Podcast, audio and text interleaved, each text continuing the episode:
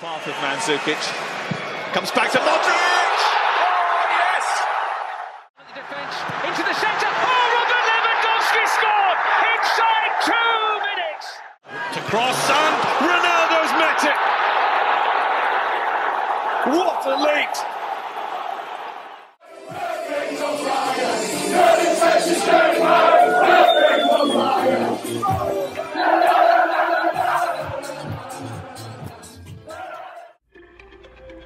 24 equipas, 622 jogadores e um mês recheado de futebol. Sejam bem-vindos ao Euroscout, podcast da ProScout que irá acompanhar o Euro 2020 diariamente. Vamos a isso.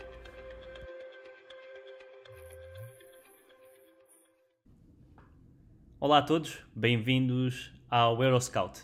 Hoje, o primeiro episódio pós-jogo. Estaremos aqui todos os dias, terei sempre os melhores convidados convidados de excelência que irão partilhar a sua análise, o seu conhecimento e a sua visão dos jogos do dia. Hoje, estamos aqui para falar do único jogo do dia, o jogo de inauguração do Euro 2020.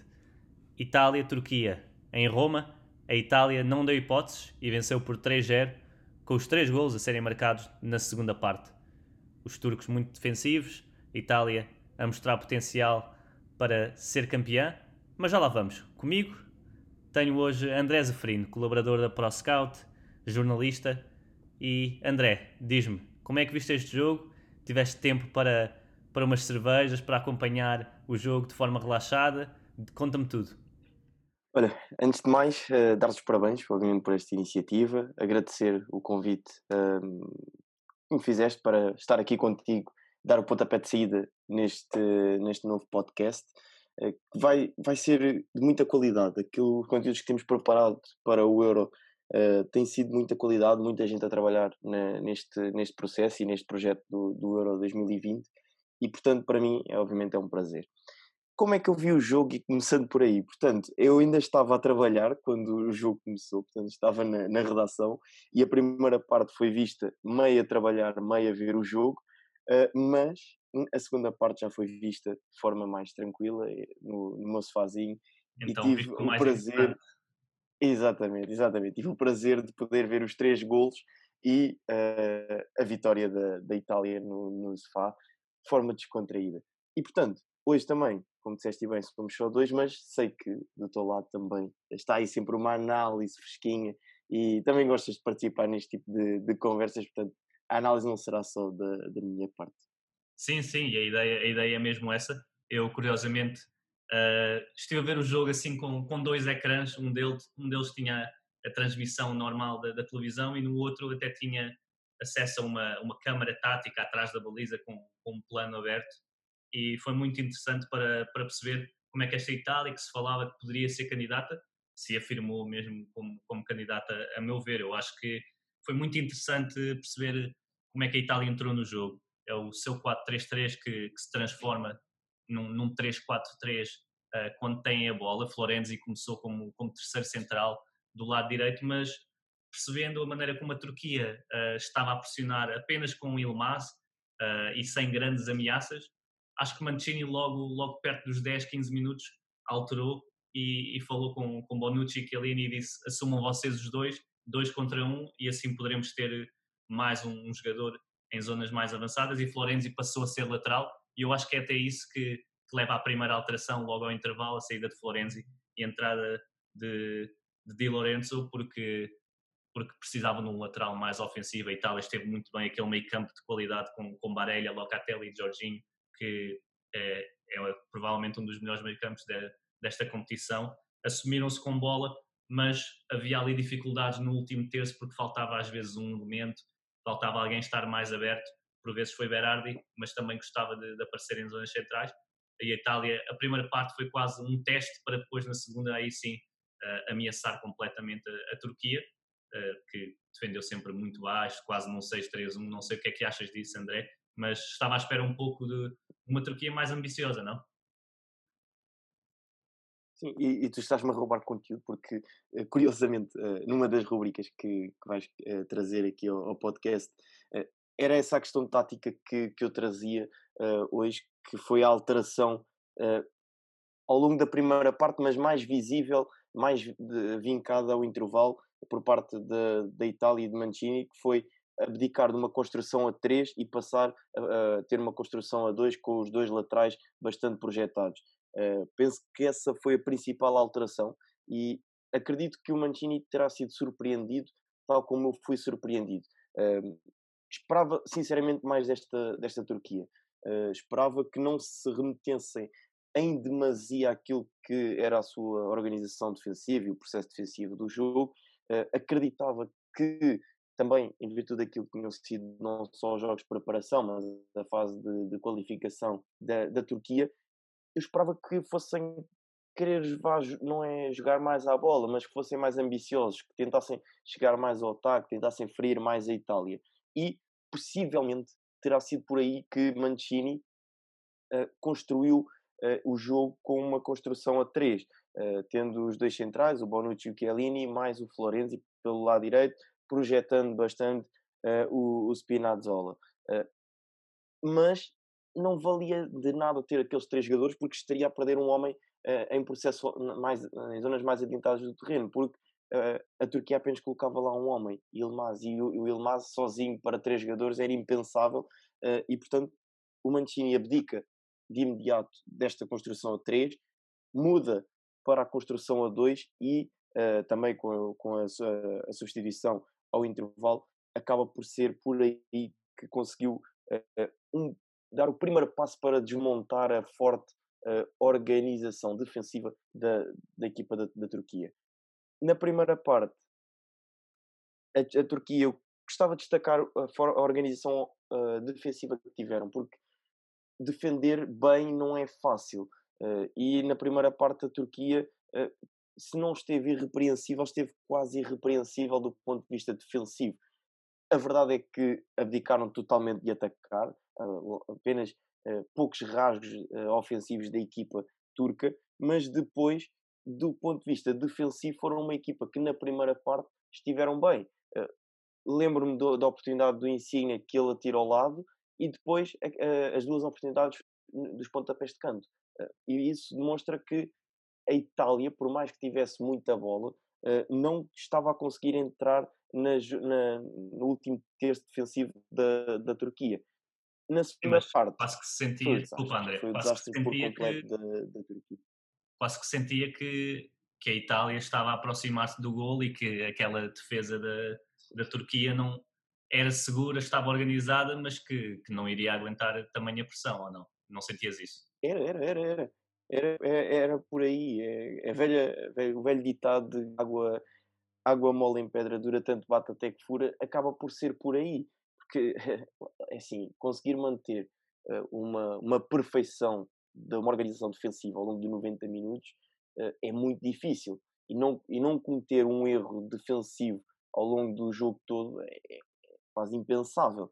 E, e, era isso, é mesmo esse o sentimento que transparecia para quem estava a assistir ao jogo, era de que a qualquer momento a Itália iria conseguir chegar ao gol, porque o domínio era tanto um, e as oportunidades, não diria as oportunidades, mas o caudal ofensivo era muito cedo ou mais tarde se, eh, se iria chegar ao gol da, da Itália, como depois, obviamente, na segunda parte acabou por acontecer. E depois a partir lá está, é, o futebol acaba por ser muito assim quando as equipas se remetem demasiado ao seu ponto de vista defensivo, que é quando, quando sofrem um, depois acaba por ser o descalabro porque não conseguem contrariar uh, aquilo que era a sua uh, ideia de jogo inicial, que era uh, fechado, um bloco coeso, linhas defensivas bastante recuadas e tentar, porventura, num rasgo de, não diria de sorte, mas vá, num rasgo ofensivo, conseguir fazer um gol ou então amealhar o pontinho.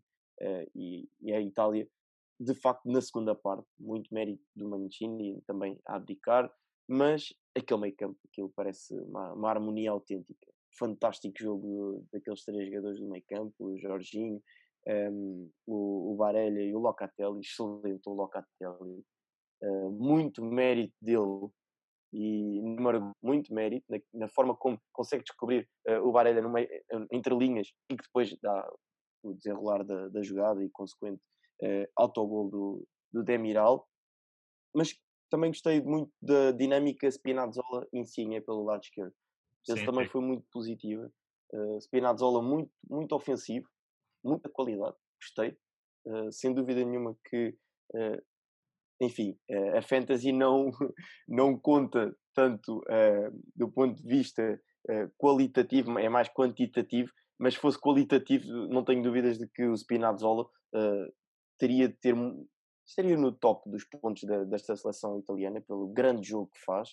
Uh, e depois, obviamente, o senhor da frente, o Immobile, que uh, está feito um, um, senhor ponta de lança uh, e que nos últimos anos tem sido ultrapassado pelos melhores dos melhores ah, avançados do, do mundo.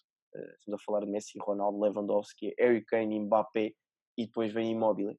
Só faltava mesmo os golos na seleção e, e, esperemos que neste europeu esteja, esteja de pontaria afinada, porque tem, tem feito mesmo grandes épocas imóvel e, e não são só os gols, mesmo, mesmo a qualidade que, que dá ao jogo tem, tem sido fenomenal e é bom vê-lo uh, de volta ao, ao, melhor nível.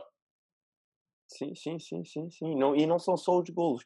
E esse é o ponto importante. A, forma como se movimenta entre linhas, uh, receber bola para depois as entradas, uh, seja do Berardi, o Barella, seja o Insigne também. Uh, portanto, permite que a equipa veja no, no imóvel uma, uma referência e é um jogador de qualidade. e cada toque que dá é criterioso, não é. Hum, a bola não foge, portanto, a bola no, com o imóvel não chora. E o, o terceiro golo, a movimentação dele é com toda a intenção para depois o Insigne, porque ele está de costas e, e, automaticamente, sem olhar, sabe que está lá o Insigne porque já tinha visto antes de se começar a movimentar para aquela posição do terreno. Uh, há uma, uma câmara, penso que é atrás da baliza, que, que se dá para, para, ver isso perfeitamente, que ele nem olha e coloca lá a bola. E, portanto, isso é de uma inteligência brutal e, e sem dúvida nenhuma que esta seleção italiana já tinha gostado muito no jogo contra a República Checa, no, no último amigável que fizeram antes de, sim, europeu. Sim, mesmo, mesmo na eh, qualificação foram sempre, foram sempre das melhores equipas e acho que mostram este primeiro jogo, e nós falámos disto na, na antevisão ao europeu, acho que o primeiro jogo era decisivo, não é? Porque a Turquia era um daqueles elementos que podia surpreender, uma daquelas equipas que podia surpreender e, e a Itália assumiu-se. E, e, e nota-se que, que, há qualidade e que há, e que há equipa para, para chegar longe se continuarem a este nível. Sim, sem dúvida. Uh, Parece-me a mim que temos candidato. Temos candidato. Se a Itália, uh, por ser a Itália, tem que ser sempre uh, candidata,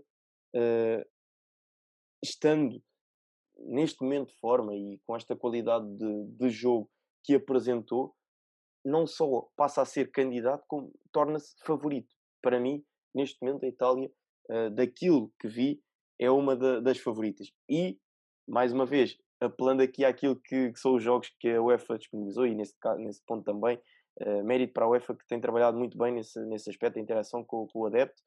Eu fiz aquele, aquele prognóstico de como é que se iria desenrolar, primeiro, segundo, classificado, depois os quartos de final, por aí fora, e a Itália era uma das minhas finalistas, e coloquei no nosso grupo do, do WhatsApp, coloquei esse quadro, antes do jogo, hoje à tarde, ou de manhã, já, já não me recordo, mas coloquei lá esse quadrozinho em que a Itália era uma de, das minhas finalistas. E, portanto, nesse ponto, uh, volta, uh, vai, vai um pouco ao encontro daquilo que também tinha gostado frente à República Checa e do, do que, que tinha visto.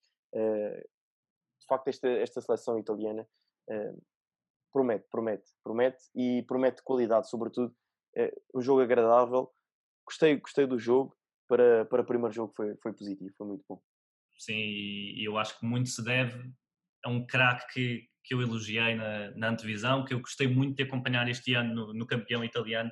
Uh, o que é que me dizes de Barella? Ele, um pouco discreto às vezes, mas vai saber e, e está nos três golos, aparece muito bem, esteve muito bem, muito paciente uh, no, no, seu posicionamento no meio campo. A Itália quase sempre tentou atrair a pressão turca ali quando chegava ao meio campo ofensivo, tentava atrair. Uh, se os turcos tentassem pressionar, a Itália podia baixar um dos laterais, atraía a pressão, encontrava Locatelli uh, ali num espaço entre, entre os médios e Barella do lado contrário aguentava muito bem o seu posicionamento com Berardi aberto. Uh, o que é que achas de Barella? Uh, sei que acompanhaste também o Inter, sei que, sei que és, apreciador de Conte. O que é que me diz de, de Barella? Como é que pode ser importante neste papel, às vezes invisível, mas, mas, mas de craque? E depois uma, uma pergunta também, pode ser algo provocadora, mas e Berratti tem, tem espaço quando regressar para, para o segundo jogo, como se espera?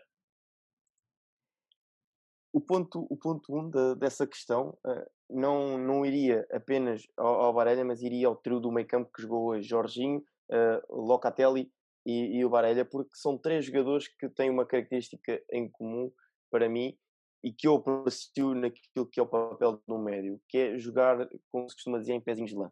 São três jogadores que não são vistosos, nenhum deles é aquele jogador uh, vistoso, não, aquele médio uh, muito que dá nas vistas ao longo do jogo. São três jogadores que passam por despercebido no jogo, mas que têm uma importância brutal na equipa. Têm uma importância uh, fundamental naquilo que é o desenrolar do jogo da equipa e quase que, lá está, é isso que foi isso que disseste. Sem se dar por eles, nos momentos decisivos eles estão lá. E, e só quem está realmente atento uh, aos pormenores do jogo e ao detalhe do jogo é que vai conseguir perceber a importância que uh, o Varela, o Jorginho e o Locatelli têm. Porque aquele, o gol, de, um, o primeiro gol, eu vou, vou, outra vez ao primeiro gol, porque esses dois jogadores estão, estão na jogada. Uh, o desbloquear da jogada e o que permite que o Berardi apareça dentro da área, depois faça o cruzamento que acaba o Demiral desviar para a baliza, mas o desbloquear da jogada está na, primeiro, primeiro na visão de jogo do Locatelli, segundo na movimentação do Varela e depois o passe. O passe do Locatelli para o Varela e depois o Varela já sabe o que é que tem que fazer. É virar jogo rapidamente, Berardi e gol. Exatamente. E, portanto, e é uma movimentação que é quase, quase ali naquela situação, estar parado é quase melhor do que mexer. Varela percebeu perfeitamente onde estava o espaço e depois com a qualidade de Locatelli as coisas ficam fáceis. É ali o jogo dos espaços que, que, está muito em voga no futebol atual e que é tão importante porque há, há menos espaço, há, há, menos tempo para jogar e, e os italianos perceberam de, de, forma perfeita e fizeram várias jogadas muito semelhantes, uh, sempre a entrar no, no bloco turco e depois a, a, chegar ao lado contrário com, com facilidade por causa destes posicionamentos. Sim, e, e, tinham, e tinham sempre ali, na, no núcleo central do terreno, cinco jogadores. Uh, o, os três da frente, Insigne, Immobile e o mais Lotel e, e Barelha. Seja pelo, quando a bola descaía para o lado esquerdo, seja quando a bola descaía para o lado direito, estes cinco jogadores andavam sempre ali na, no núcleo central do terreno, porque depois, mais na segunda parte do que na primeira, mas na segunda parte os dois laterais também muito projetados da Itália, uh, e de facto foi esta harmonia do jogo e uh, ligar as fases do jogo que acaba por ser muito importante. E enfim também fui fui médio e, e, por isso é que gosto muito de apreciar aquilo que é um jogo do médio e aquilo que é o papel do, do médio.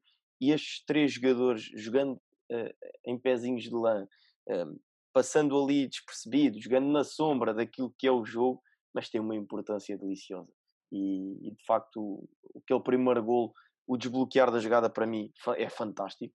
É daquelas que quase que dá para, para emoldurar para, para, o, para os jogadores e, e, para o treinador também, que acaba por ter mérito na forma como uh, instrui os jogadores para, para este tipo de dinâmicas e subdinâmicas do jogo, mas eh, sem dúvida nenhuma uh, que estes três jogadores estão em, num grande momento de forma.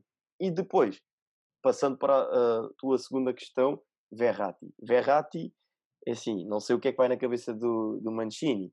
Uh, também não, não sei como é que são os treinos. Obviamente que uh, o processo de treino acaba por ser preponderante para perceber também como é que o jogador está em termos físicos, como é que encaixa na, na equipa, na, nesta harmonia que a seleção italiana já tem. Mas eu, eu, ao ver de fora e ao ver aquilo que foram os jogos amigáveis, que o Verratti não esteve, ao ver aquilo que uh, foi esta primeira prestação da seleção italiana frente à Turquia, que o Verratti não esteve. Eu não mexia.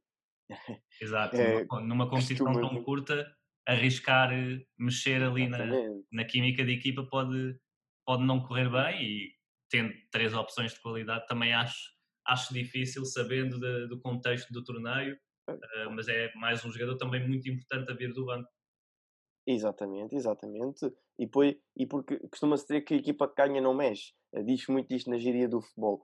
Uh, mas a verdade é que uh, aqui nem é tanto o ganhar, mas o jogar que estes três jogadores têm, têm tido, aquilo que têm produzido para a equipa, não, não, não parece que haja necessidade de, de correr o risco de alterar e correr mal. Porque pode-se alterar e correr muito bem, mas pode-se alterar e a coisa não funcionar. E depois, lá está, competição curta, não há tempo para corrigir. E, e depois é essa questão. O Verratti, qualidade inegável. Não, ninguém tem dúvidas da qualidade do, do Verratti. E é mais um elemento que, a partir do banco, pode acrescentar muita qualidade à equipa. Uh, e muitas das vezes o, o segredo do, dos grupos e aquilo que os treinadores também muitas das vezes acabam por pedir é ter não só um 11 base forte, mas soluções a partir do banco, porque às vezes há dias menos bons por parte dos jogadores que estão lá dentro e é preciso mexer, ou há cansaço, porque estamos a falar no final da época uh, e neste momento vamos no primeiro jogo do europeu, mas se a Itália for longe na competição, quando estivermos a falar do, dos quartos de final, já estaremos a falar de quatro jogos. Portanto, já vai haver mais desgaste por parte de, destes três jogadores que hoje foram titulares. E aí as soluções vindas do banco uh, acabam por um, ehm, também uh, ser necessárias. E recordo podemos ir ao Euro 2016 e ver aquilo que foi Fernando Santos e as várias alterações que foi fazendo ao longo do, do europeu, porque acaba por haver desgaste dos jogadores, isso é inevitável. E quantas mais soluções o treinador tiver à sua disposição, mais feliz será o treinador. Sem dúvida. E olha, André, vamos já passar para, para a reta final. Para quem nos, para quem nos ouve, estes episódios pós-jogo irão ser sempre ali à volta dos 30 minutos. Não vamos estar de, de, cronómetro, mas a ideia é ser curto, um resumo onde possamos falar de tudo. E hoje, com apenas um jogo, acho que ainda se torna mais fácil. Acho que tocaste em muitos pontos muito, muito interessantes. Uh, para informar que o próximo jogo de, de, Itália será, será com a Suíça, um jogo grande que é capaz de ser o jogo que vai decidir quem fica em primeiro neste grupo. Veremos o que a Suíça faz amanhã frente ao País de Gales. E a Turquia, obviamente, irá jogar com, com o País de Gales na próxima, na próxima ronda. Uh, André, vou apresentar então a ti e a quem nos ouve as três, as três rubricas, as três questões que irei sempre colocar no final de cada episódio uh, sobre o dia de jogo. Hoje, com apenas um jogo, as respostas podem ser parecidas. Quando tivermos dois, três, quatro jogos, aí acho que irá haver uma, uma maior criatividade e diversidade nas respostas, onde eu também estarei incluído. Portanto, André, uh, número um, dedo do treinador, uma, uma visão assim um pouco mais tática. Que decisão tática é que é que achas que, que mudou este jogo ou que, ou que impactou o dia, o primeiro dia do europeu? Depois a segunda será o melhor jogador do dia para ti? E a terceira, que momento uh, que não tem que ser dentro do campo, pode ser um momento mais de mística, mais de, de futebol puro, é que destacas no dia de hoje? Uh, queres que eu diga já, já às três e podemos ir tudo uma vez podemos ou ir um a um? Podemos ir um a um. Okay. Uh, Diz-me o teu dedo do treinador. Dedo do treinador, uh, não vou fugir muito daquilo que, que já referi. para mim é o abdicar da construção a 3 e passar uma construção a 2 com Chiellini e Bonucci, projetando o, o Lorenzo e o Lorenzi ao intervalo. penso que foi por aí que a Itália deu um passo não diria de gigante, mas eh, aproximou-se daquilo que poderia ser o marcar uh, a seleção da, da Turquia, poder desmontar o processo defensivo da, equipa turca. Portanto, esse é o meu dedo de treinador. Olha, aqui vamos, vamos ser mais rápidos do que se esperava, porque a minha decisão era, era exatamente a mesma. Uh, caso a Itália marcasse um golinho de bola parada, eu iria para, para a preparação das bolas paradas, que me pareceu evidente por parte da seleção italiana contra uma marcação homem-homem do, dos turcos que, que, não me convenceu. Uh, e podemos passar então para, para o melhor jogador, André? Melhor jogador é difícil. Uh, estive aqui até à última. Uh, por incrível que pareça, é o momento não estamos mais aqui para Não estamos aqui para perguntas fáceis, não é? não, até porque foram, foram vários jogadores que, que tiveram em, em destaque mas vou destacar Locatelli porque uh, gosto do, pessoalmente do jogador. Uh, aquele desbloquear de jogada, o primeiro passo acaba por ser ele no, no primeiro gol da, da Itália e permite à Itália um pouco, enfim, desbloquear aquilo que estava a ser a forte organização defensiva da, da Turquia. Portanto, o meu destaque de hoje é Locatelli. E uma grande escolha, médio do Sassuolo, que fez uma, uma grande época mesmo. E a minha escolha, eu já, já falei um pouco, irá ser Barella. Uh, a meu ver, parece-me que Insigne é o homem mais desta seleção naquilo que, que, se pode decidir um jogo de forma individual. Acho que é, a, a 10 fica-lhe muito bem, uh, tem golo e viu-se hoje, mas acho que Barella, a par de, de Jorginho, irão ser uh, os jogadores que irão fazer o trabalho que não é, que não é tão visto. E Barella hoje foi, foi fenomenal, está nos três golos, uh, é um, é um craque de todo o tamanho, entende muito bem o jogo. Acho que lhe fica bem esta, esta versão a encostar um pouco ao, ao, ao corredor lateral direito ou até a chegar ao último terço, como aconteceu muitas vezes na primeira parte. Uh, mas na segunda é, é, o verdadeiro Varela, entender os espaços num, num jogo posicional italiano que, que, foi muito forte e daí ser a minha escolha para, para o jogo de hoje, ele que está nos três golos, como já disse. Momento, momento do, momento do dia, André. Enfim, é, podia ir por vários pontos, mas uh, quero destacar aqui um, um, ponto, também vai em contra daquilo que uh, está a ser a minha tese de mestrado. Vou destacar Stephanie Frappart. foi quarta árbitra, digamos assim, na, no jogo. Primeira mulher a marcar presença numa equipa de arbitragem num campeonato da Europa e, portanto, para mim é um momento do dia e esse. Uh, poderia ser tantos outros, mas quis trazer esse. E é um momento excelente. Uh, recomendo para, para quem não conhece a, a árbitra para, para investigar um pouco mais sobre a história dela, que é, que é fantástica. E para mim, o momento do dia uh, poderia ser várias coisas, como, como, como já disseste, mas o hino da Itália, para mim, uh, ver os adeptos de volta de volta às bancadas a sofrerem com, pelo seu país Uh, o hino da Itália, que é dos mais bonitos para mim a nível mundial, aquela emoção com que os jogadores e os adeptos e os treinadores cantam, para mim esse é o momento. O Euro está aqui, os adeptos estão de volta e, e é o melhor mês de futebol do ano. Portanto, para mim o hino de Itália foi, foi um momento especial e, e gostei muito de acompanhar. portanto, estas são as nossas escolhas. Partindo para o final, André, agradeço-te agradeço já desafio-te para mais tarde no, no, torneio voltares aqui, se a tua disponibilidade permitir, e, e, agradeço a quem nos ouve. Esta vai ser a dinâmica, iremos ter normalmente três pessoas, mas uh, vai ser sempre assim, logo a seguir ao jogo, e nós que estamos a gravar logo nos minutos seguintes ao jogo ter terminado, iremos gravar para depois, todas as manhãs, terem um episódio de resumo uh, sobre o dia do europeu. Este foi o Euroscout, o primeiro pós-jogo uh, deste, deste podcast. André, muito obrigado e desejo-te o melhor e que, e que aproveites este torneio que, que, tanto nos dá. Obrigado, eu, Rodrigo. Uh, e pronto, foi o pontapé de saída no Euroscout. Cá estaremos. Uh, espero voltar porque gosto muito de falar de futebol, gosto de falar de futebol contigo. Uh, e vamos lá, vamos desfrutar deste europeu. Vamos desfrutar de futebol porque já tinha muitas saudades disso. Vamos embora. Muitas mesmo e, e um brinde a todos os que acompanharam este primeiro jogo. Uh, recordo que temos uma Liga Fantasy e passem nas nossas redes sociais, principalmente no, no Twitter, onde deixámos o, a nossa Liga Fantasy do, do Euroscout, onde já temos uh, por volta de 50 pessoas, o que é um número muito bom, acho que até já, até já passou esse número. Juntem-se a nós, nós estamos todos, provocamos uns aos outros com estas escolhas.